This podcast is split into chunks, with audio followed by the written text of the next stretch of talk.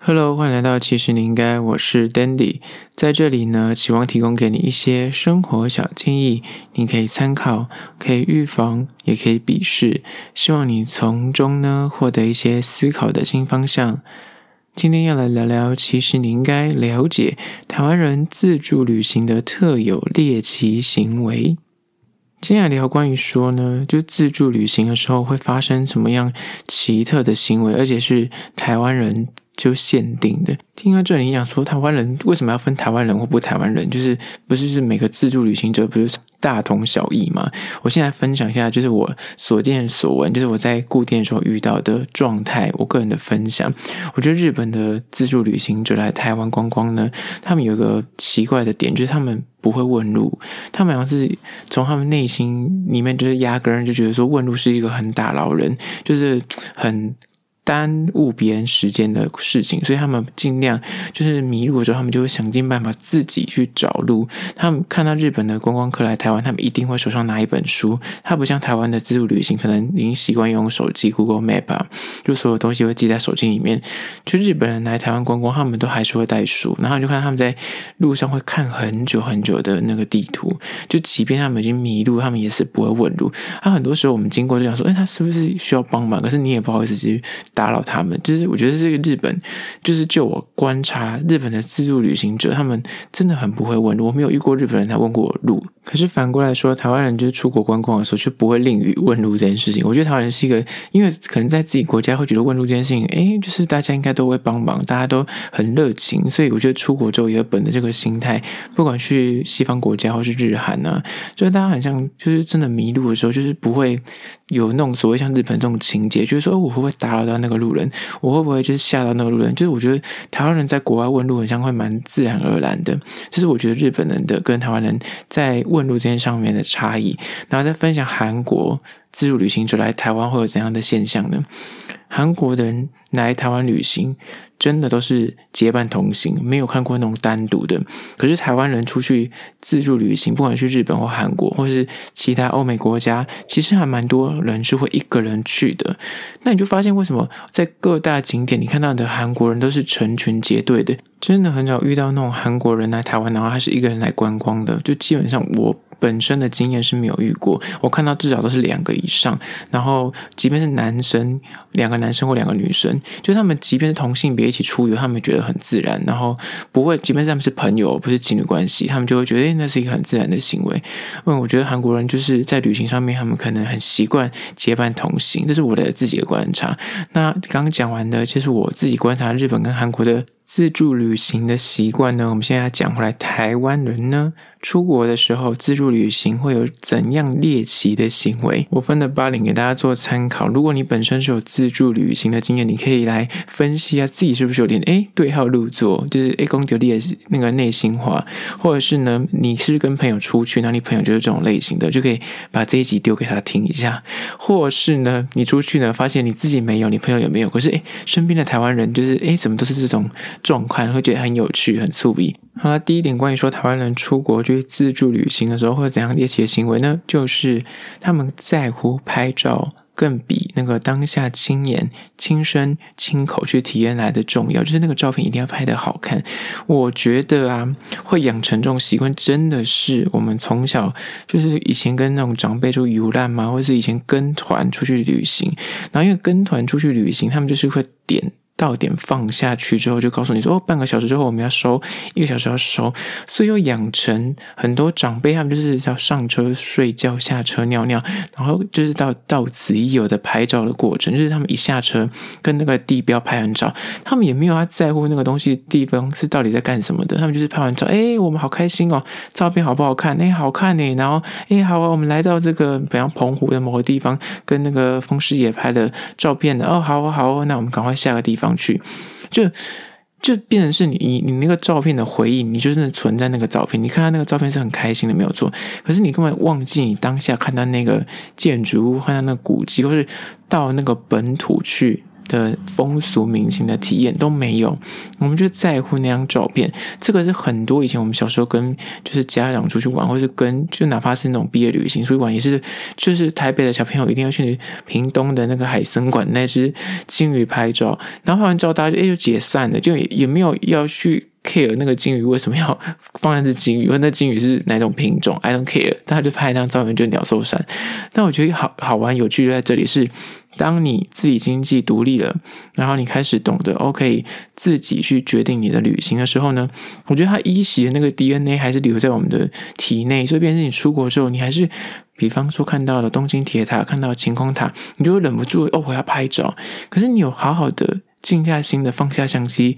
放下手机，用你的眼睛去认真的、仔细的欣赏一下晴空塔吗？这件事情我觉得蛮有意思的是，我发现很多人是，你看到那个人看到那个景点，他第一时间他不会说哇，好好看哦，他会去欣赏那个景，或者看到一个很漂亮的美景，他第一时间的反应动作是直接拿相机起来拍，或是拿手机起来拍。我个人就会觉得那个是非常可惜的一个状态，因为你。你用眼睛看，它是可以存在你的脑中一辈子。你的确用拍照下来之后，它变成影像，你是可以把它带回来，然后做纪念。可是，你觉得那个是实体去感受你眼下那个颜色跟那个风味，你可以感受那个风、那个味道、那个气味，跟你身旁的温度，跟你身旁的人的那个声音，它能够浓缩的那个回忆的价值感是更高的，因为你身处于那个环境，当下的体验是更重要，而比那个照片更。重要太多了。那再举个小的例子，演唱会这件事情，你会发现很多人去看演唱会，他会把那个他的偷，虽然这样我们就不建议说有这种偷拍行为，可是有些人就是会做这种事。所以我我现在讲的就是有些人会，他会拍那种演唱会，然后翻拍之后就放在他的 story 里面，就一段一段的放。我心想说。我自己在拍照，比方我帮别人拍照的时候，你一定会看镜头嘛。然后你变成是你明明人在现场，你不去看那个艺人就在你面前表演给你看，你看你荧幕干什么？那你在家里看 YouTube 就好啦。所以我就觉得很可惜，你应该是当下去全心全意的享受那个演唱会的氛围，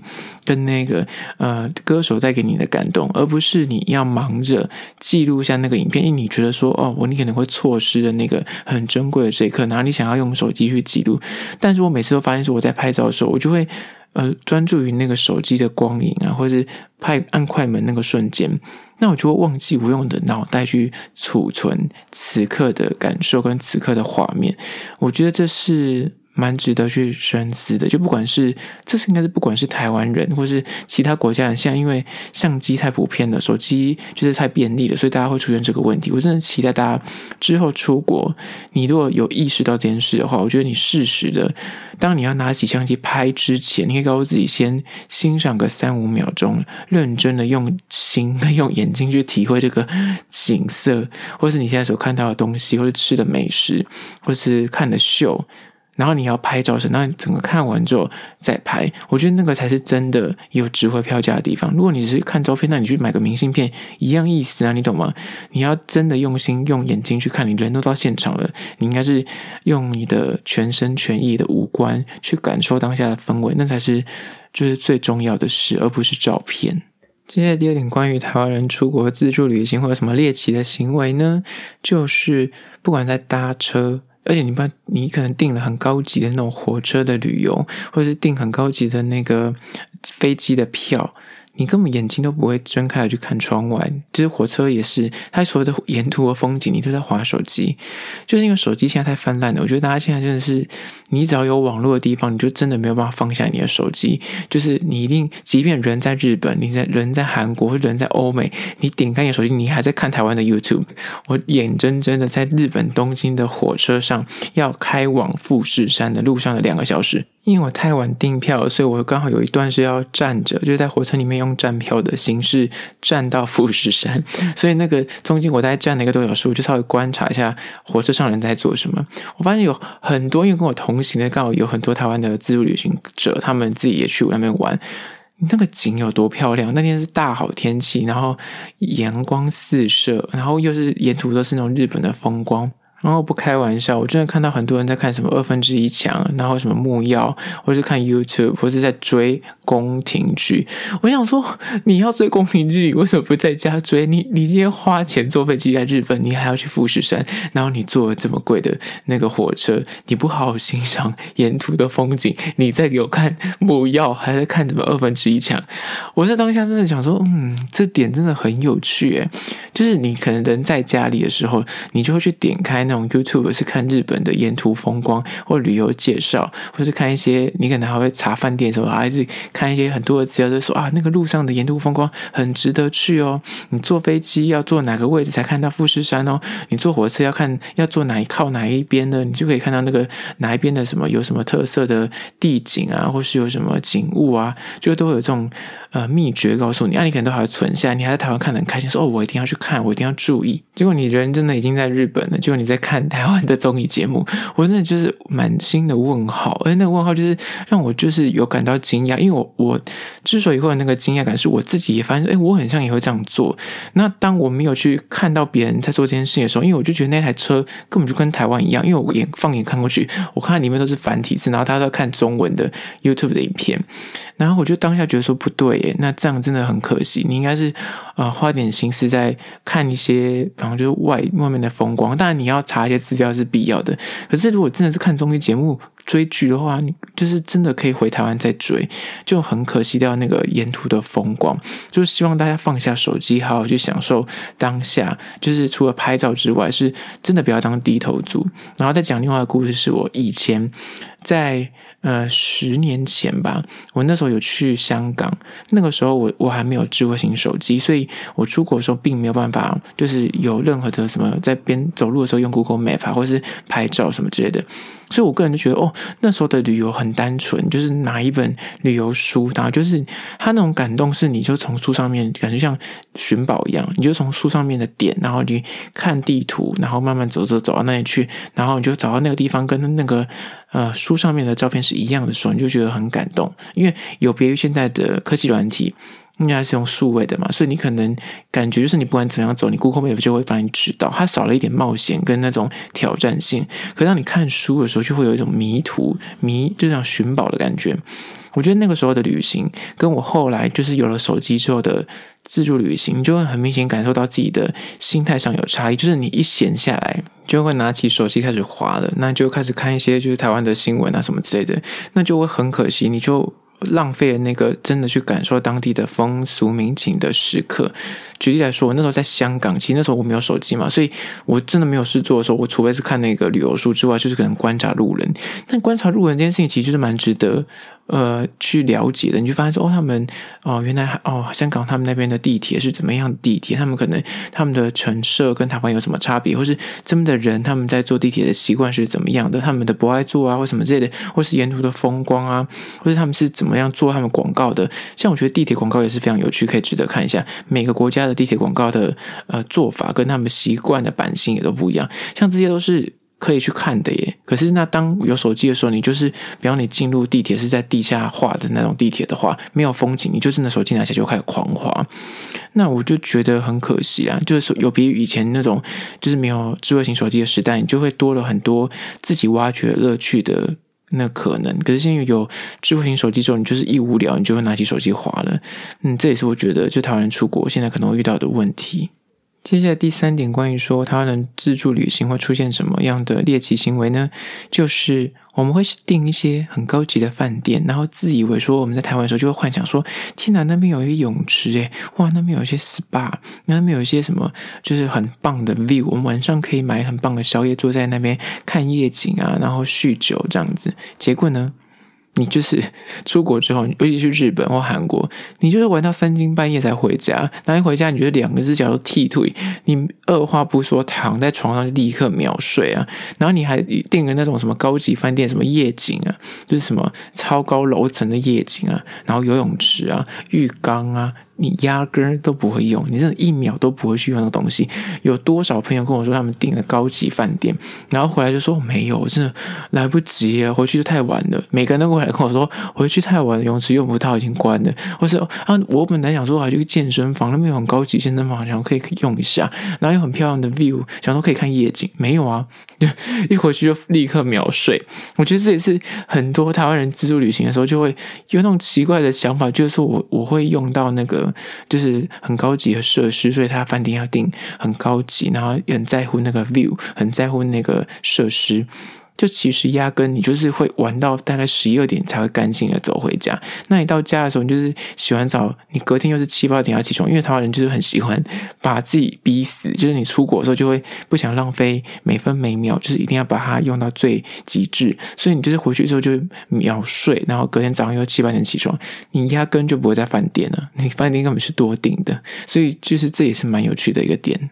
接下来延续上一点。就是所谓的，就是晚上很晚回家，原因就在于第四点，因为你的行程呢，永远就像行军般的行程。你现在在台湾，你就是很慵懒、很随性，每天都很晚起，六日也都是要睡到中午。可是你出国呢，你知道整个人的状态就是不一样，你的那个精力可以开到。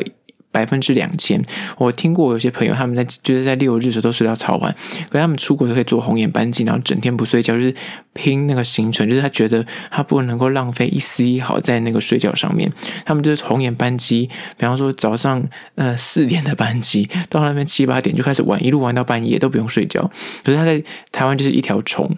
呃，会有这种状态的人呢，他们就是出国，他们说啊，我要出国去度假了。他们会美其名说他们出国是度假，可是呢，就这样第四点就在说，就是行军般的行程，但是你感觉是在度假，可是其实你回来之后会觉得比就是上班还要累上千百万倍。因为呢，很多人就是出国前会抱着说我要花钱去享受，我要花钱去度假。结果呢，他去日本跟韩国呢，就抱着根本就是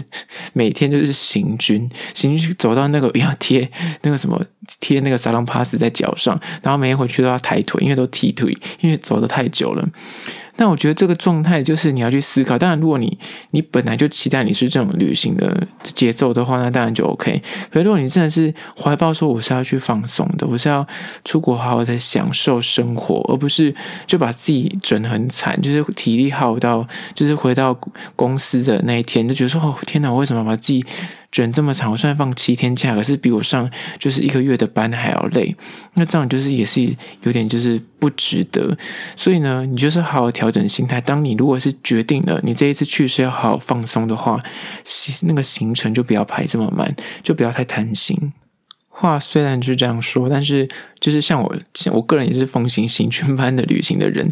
那我没有要打脸我自己，也没有要说行军就真的不好。可是如果像我是选择这样类型的人，那我就要去承受这样的体力活，然后回来就很累。可是呢，我觉得建议就是，如果你是真的是习惯行军般的旅行的人呢，我建议你就是。你不要去七天，你先有一天不要排任何行程，就完全性的空下来，因为你那一天就可以拿来做调整，跟就是做弹性的移动你的行程，让你的呃就是不会这么累。你中间有一天可以就好好的放松，你可以醒来之后就是不会有压力，说我今天要哇赶什么行程，然后因为你可能前后有些行程有挪动的，你就可以把它摆到这天，然后以一个比较轻松的姿态来走完那一天的行程。举例来说，我其实那呃。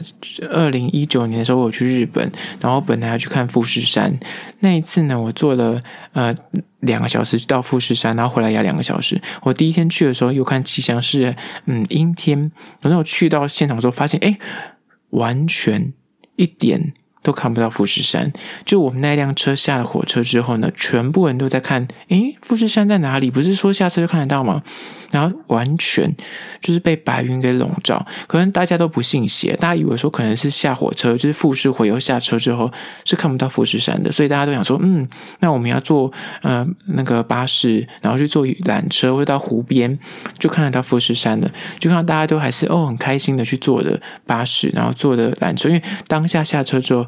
还没有人，因为当下可能没有就大家都是观光客嘛，没有当地人可以告诉我们富士富士山的定位在哪里，所以呢，我们大家就默默还坐上了巴士。然后在巴士上，你也看到两旁的所有的观光客都在左右的观望，说：“诶，富士山在哪里？富士山在哪里？”结果呢，终于有一个人就是鼓起勇气问了，就是日本人，因为可能那个车上还是有日本人，说：“诶，你们知道富士山在哪边吗？”他就指了一个空白处，说：“在哪里？”今天云太多看不到，整车人都吓歪了，然后全部人就是就是后来就是很扫兴，因为真的看不到富士山，你去富士山干什么？那么就真的你拍任何一张照片就是。白云，然后看到绿地，没有山，然后大家都傻眼之余，我就立刻换行程。然后换行程之余呢，我想说不行，因为我刚好就是我奉行的一天，就是我没有排行程，我隔天又杀去富士山，那我隔天就看到富士山了。这就是告诉我们说，即便你有行军般的行程，你知道。白蜜总会有一疏，就是很多时候，就是总会遇到一些奇奇怪怪的事情，所以呢，你预留一些空档，然后会让你之后的行程就可以做调配。接下来第五点，关于说台湾人出国之后会有什么样的猎奇行为呢？就是在于说，就即便就已经吃到快要吐了，饱到快要吐了，可是我们看到什么吃什么，就连宵夜都不会放过。尤其就是是日韩啊，或者是就是一些东南亚国家，就是我们能够吃的时候，我们绝对不会放过。我觉得台湾人是一个对美食有执着的民族，就是我们不像其他欧美国家人来台湾自助旅行，他们可能不会吃的像我们那么夸张。我真的。打听每个人从去日本、韩国回来都一定报废，因为就从他们一 landing 就开始吃，一天可以吃个五餐、六餐、七餐，然后你最后回饭店的行程一定。一定要去便利商店再买个宵夜，不然就不甘心。所以我真的觉得这个这个这个点很有趣，就是看到什么吃什么，感觉就在台湾的时候你就饿太久，大家国外就封印解除，你就觉得我我要比方去五天，我要能够吃到十天的量，我要把我能够吃的那个本子上面写的我要吃的东西，我不管怎样我都要吃到。我真的觉得这也是蛮有趣的状况，可是我觉得这要量力而为，因为很多时候真的有时候就是吃太多你会不舒服，所以我觉得那个是没有必要的。就是你懂吗？人生总会有下一次的旅程，你可以把一些扣打留到下一次去，就不用这么的辛苦。我发现有些朋友真的吃的太夸张，就是他们真的吃到已经节制要吐，所以变成他们在逛街的时候也会很不舒服，那就真的很没有必要。接下来第六点，关于说台湾人出去自助旅行的时候会有怎样特殊的行为呢？就在于说，第一天去的时候，我们就打开钱包，就哇，我自己好 rich，好富有，就觉得我今天怎么会那么有钱啊？就我我觉得我这次旅程一定会过得很棒。我想过了，比方你去五天好了，你在第二天的晚上，你回去饭店的时候，就开始意识到说，诶。是有人偷我的钱，我觉得我的钱一定被偷了，不然怎么会剩下这么少的钱？我接下来三天该怎么办？或者你是去八天那种，你可能在第四天的时候就想说：天哪，我只剩这个钱，我这样可以活吗？你懂吗？就是永远，你每次在出国之前，你算好的钱，都觉得说这个钱一定可以，我已经多换了，我那还有信用卡可以用。可是当你每到出国到日本、韩国或去欧美国家，你最终最终一定会遇到问题，就是天哪。我现在没有现金了耶！我现在只能用靠刷卡度日。然后要要是有个花里粉，你的那个卡刷不过的话，你就真的会饿死在街头。所以呢，我会建议大家，就是台湾人出国的时候，请分信封，就是你一定要分两个信封，就告诉自己，第二个信封就是没有到第几天之前不能够打开，就是死都不能打开那个信封，不要把钱全部放在一起，因为全放在一起真的是花。尤其汇率换算有时候没有太大的感觉。如果你不是一个数学太好的人的话，就是你前面花很开心，第一天、第二天觉得自己很富有，就花的很怕穷，但第三天。过后，你就突然意识到说：“哎呦，怎么换算下你的钱剩那么少了？”我真的有太多血淋淋的例子，我身边的朋友都是带不够钱，然后最后那一两天真的是玩得很不尽兴，就只能靠刷卡度日，或是他的旅伴没钱，然后可能他就只能够把他的钱拨给他，然后两个人就会沦为那种穷光蛋，在异异异国求生。所以我觉得这真的是蛮重要的，而且我觉得这是很多台湾人都会遇到的毛病，因为台湾人很爱买东西，那这次大家要注意一下。接下来第七点呢，就是台湾是一个以吃货闻名的地方嘛，所以大家就是爱吃，就爱排队。台湾人对排队有个执着，看到那种排队的名店，就是一定要吃到，不然我今天出国就很不划算。我没有吃到，我不信，就是我原本的姓这样子。那对于那种书上的简介上面就什么编辑必推，就什么老饕必吃，就一定要踩点。所以关于那种排店的名店、高评价的美食，就一定会燃起台湾人那种吃货的欲望。就一定要看到，我一定要吃。那而这样这种状况呢，就是你看到那种什么以前的一兰，就还没进台湾之前，你去日本的一兰看，全部台湾人，然后去那种什么无敌家、Hops，就是那个蛋糕店，就一定都是台湾人。就是只要是能够踩点的美食店，你进去里面就仿佛回到台湾这个国度里面一样，就是都台湾人啊。然后有吃那种观光景点，只要能够你看那个上面是书上面就是五颗星的。绝对都是观光客，就是观光客，不知道为什么，就台湾观光客就是一定会对于美食有那种特殊的执着，他可以不看景点，可是不能够不吃美食，他可以为了那个就是排队花一个小时排队，他也觉得是值得的，就是他觉得说我来日本，我就是要吃到好吃的，或者我来韩国，我就是要吃到到底的韩国的那间叉叉叉吃过的，或者什么朴叙俊在韩剧里面吃的那间。我要跟他吃的同一间店，我一定要吃到那个东西，就觉得大家就对于美食有非常大的执着，这件事也是很可爱。可是我个人就觉得，你要去衡量一下，比方说你排这个队要花一两个小时排。那你说一个两小时，如果有办法去做别的事情，不是更划算吗？你都难得来了，就有时候可能可以去衡量一下，到底对你来说哪个是比较呃重要的事情。那如果美食对你来说是人生的首要任务的话，那当然就排队。可是如果你就觉得，嗯，可能不是吃对你来说还好，可是你可能是为了朋友，或是为了自己想说要打卡，你懂吗？要拍个照，那我觉得有时候就是可以适时的舍弃。反正就我说的，你总是会有下一次的机会，就不用那么担心。接下第八个真的是台湾人限定。就是你出国一定会被人家叫你帮人家买什么药啊、药妆啊，或是那个零食啊、代购啊，就是莫名其妙。台湾人出国就是自己出去玩之余，是你一定会帮你的亲朋好友买东西，哪怕你就是很刻意的已经不在你的社群媒体，或是不让你的呃朋友知道，可是你的家人就避不掉嘛，所以你家人就是还是会叫你说：“哎，帮我买那个药啊，或是买点零食啊，或者买的。”但我觉得那个就是心意问题，你自己买来送人家，那是你自己的，呃，就那自己的选择。但是如果被赋予这个任务的话，我就觉得有时候就蛮大的压力，因为可能。你买的东西不是那么容易的时候，你可能还为他驱车前往，或是你要呃牺牲你的行李间的空间，然后有些东西你还不能压到，比方说有些巧克力或什么之类的那种礼盒型的，如果你买回来是他帮你要求，你可能要转送别人，那要给长辈的或什么，或是药，有些药的那个空盒子，你也不可能把那个盒子拆掉，因为他们会封膜。所以呢，像这种东西就觉得蛮困扰的。可是呢，我觉得很多台湾人出国就是真的会狂扫药妆或美妆。如果是为自己买就算了，可是如果是为别人买，你就是总会觉得天哪，就是你的行李箱有一半都是在放这些其他人的东西，就是蛮可惜的。就是应该是去好好的享受旅行，而不是变成一个代购。变成代购那是一个工作，就是就是嗯，浪费掉你一些呃真的在享受旅程的那个好时光。变成就是我到底在干什么？就是在买一些有的没的，嗯，那就会有点少了一点兴致。我觉得这个可能大家也可以思考一下。好了，这就是今天分的八点，关于说你应该了解台湾人自助旅行的特有的猎奇行为。我觉得有这些行为并不是说不好，只是我觉得有时候可以去意识一下，然后稍微做点修正，会让你在旅行的时候更舒服、更自在，然后也不会感觉给自己压力那么大，一定要赶着要去吃美食，或者要把那个行程走完，或者要我要去帮那个谁谁谁买戴森的吸尘器，嗯，那就有点可惜了。好啦，最后还是要说，如果你有任何意见或想法想要分享的话呢，可以到资讯栏位的 IG 跟 YouTube 那边去订阅留言跟我做互动啦。好啦，这就是今天的，其实你应该，下次见。